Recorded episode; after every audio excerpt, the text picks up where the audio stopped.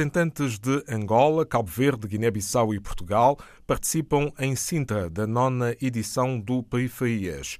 De 27 de fevereiro a 15 de março de 2020, teatro, dança, música, oficinas, marionetas, exposições e Feira do Livro preenchem este Festival Internacional de Artes Performativas, organizado pelo Chão de Oliva. Ontem, a Agência do Beleza abriu o espaço uh, para assinalar o 15 de março, data do nascimento de Adriano Gonçalves de Almeida, mais conhecido por Bana, cantor cabo-verdiano que ficou conhecido como o Rei da Morna. Se fosse vivo, Bana teria completado os 88 anos de idade. Este sábado, Rosabela Afonso vai lançar em Lisboa o livro O Visionário, uma realidade ficcionada de amizade entre um rapaz, o Elias, nascido numa aldeia do interior de Moçambique, e o seu companheiro de brincadeiras. Descreva-nos, eh, em síntese, este livro da minha editora, sabendo que eu tinha estado em Moçambique e impressionada por uma história que tinha ouvido numa reunião da falta de cuidados médicos mais no interior e não sei o quê, desafiou-me a fazer uma história em que falasse das dificuldades eh, em aceder a cuidados médicos no interior de Moçambique. E eu, uh, depois de pensar um bocado, construí a história do Elias. O Elias é um menino que nasceu à beira de um rio, no interior de Moçambique, e que nasceu numa família bem estruturada, pobre, mas bem estruturada, e no mesmo dia e à mesma hora nasceu um leão que os padrinhos depois lhe ofereceram. E esse leão foi o companheiro de brincadeiras e crescimento do Elias.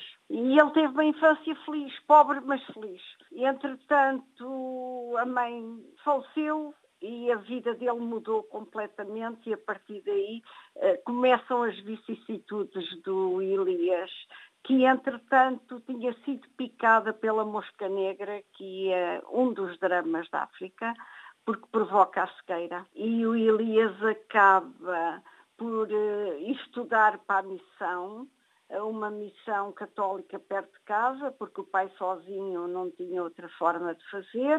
Na missão descobrem que ele está a cegar, mas no sítio onde ele vive não é fácil uh, ter médicos, uh, nem, nem há hospital, nem centro saúde e tudo isso desenvolve o resto da história.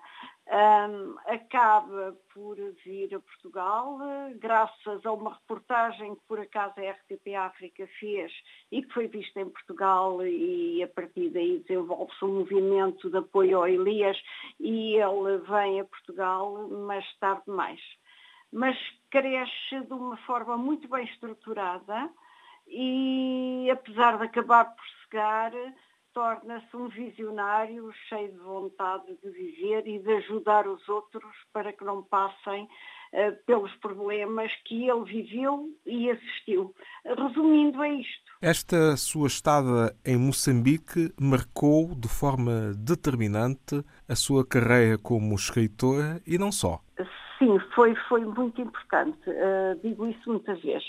Uh, profissionalmente, claramente foi importante, foi um desafio que eu abracei com muito, muito empenho e muita vontade de fazer coisas e, e, de facto aconteceu. A delegação da RTP África em Moçambique até hoje um, uh, ah, revelou-se uma delegação muito concretizadora e tem feito e concretizado grandes projetos, uh, documentários, teledis. No início da RTP África uh, não havia programação específica para o canal e a delegação de Moçambique uh, preencheu muito esse vazio com a dinâmica que conseguimos naquela delegação estabelecer. Os laços fortes que estabeleceram de, de, de amizade, companheirismo, vontade de concretizar e fazer coisas, levou-nos a trabalhar à loucura. Todos, ainda os que lá estão hoje, se devem lembrar disso.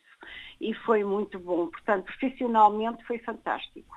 E pessoalmente também sinto que me enriqueceu e me deu a conhecer também outra realidade que eu não conhecia, não conhecia a África de todo, Uh, e foi, foi muito enriquecedora. Até hoje mantém-se todo esse enriquecimento que eu adquiri com essa passagem por Moçambique e pela delegação da RTP África. E é bom uh, dizer aqui aos nossos ouvintes que Rosa Bela Afonso fundou e chefiou a delegação da RTP África em Moçambique.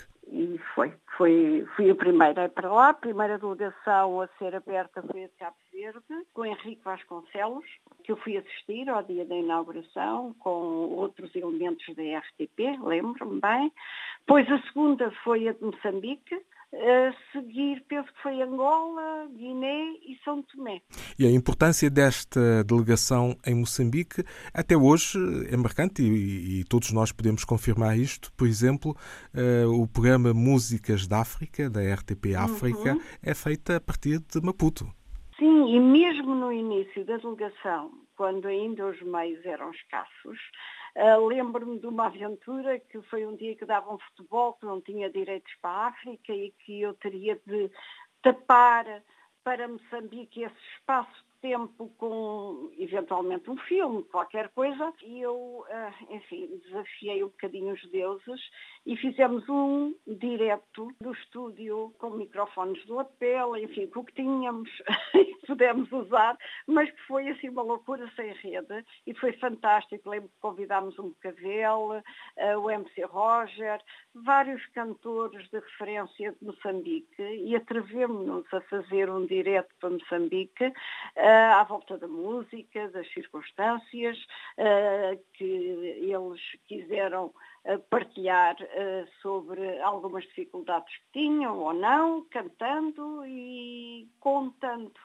foi um programa fascinante, mas feito assim, sem rede e com base um bocadinho na loucura. Mas correu bem, correu bem.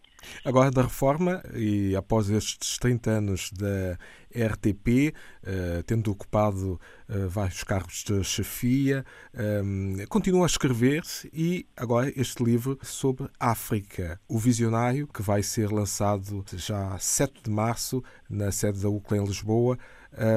espera muitos moçambicanos e uh, também uh, nacionais ou oriundos de outros países africanos de língua portuguesa? Olha, moçambicanos cá uh, não conheço muitos portanto não tenho a expectativa que vão muitos. Mantenho uh, as relações e a amizade uh, com as pessoas que conheci lá. Uh, algumas, entretanto, partiram, como por exemplo Malagatana, o José Craveirinha, o António Silva, da Rádio Moçambique, pessoas que me disseram muito, de quem guardo grande carinho e lembro-me deles sempre com muita emoção. e os que não partiram estão em Moçambique mantenho relações com eles, eh, estou-me a lembrar do Calano da Silva, Anabela Andrianópolis, eh, o pessoal da delegação, tanta gente, mas eh, estão lá e eu estou cá. Portanto, a minha editora gostaria e planeia fazer um lançamento do Visionário em Maputo. Uh, já fizemos contactos com a um, Embaixada, a Embaixada está disponível, a Associação de Escritores também. Uh, temos várias portas abertas, uh, faltam os patrocínios uh, que poderão viabilizar isso concretamente para as viagens. Mas espaço para a apresentação, desde o anfiteatro do, da Caixa Geral de Depósitos lá, que é o BIM, ao espaço da, do Centro Cultural Português, uh, espaço uh, que uh, a Associação de Escritores disponibilizou. Um, temos, neste momento, realmente faltam-nos só o patrocínio para as viagens para podermos uh, apresentar o visionário em Moçambique. Eu gostaria muito. É um sonho que eu ainda não desisti dele. Pode ser, consigamos. Rosabela Afonso, autora de O Visionário, um livro infantil-juvenil com a chancela da editorial Novembro e o lançamento este sábado, 7 de março, às 16h30, na sede da UCLA, em Lisboa. A apresentação vai ser da jornalista Isabel Silva Costa.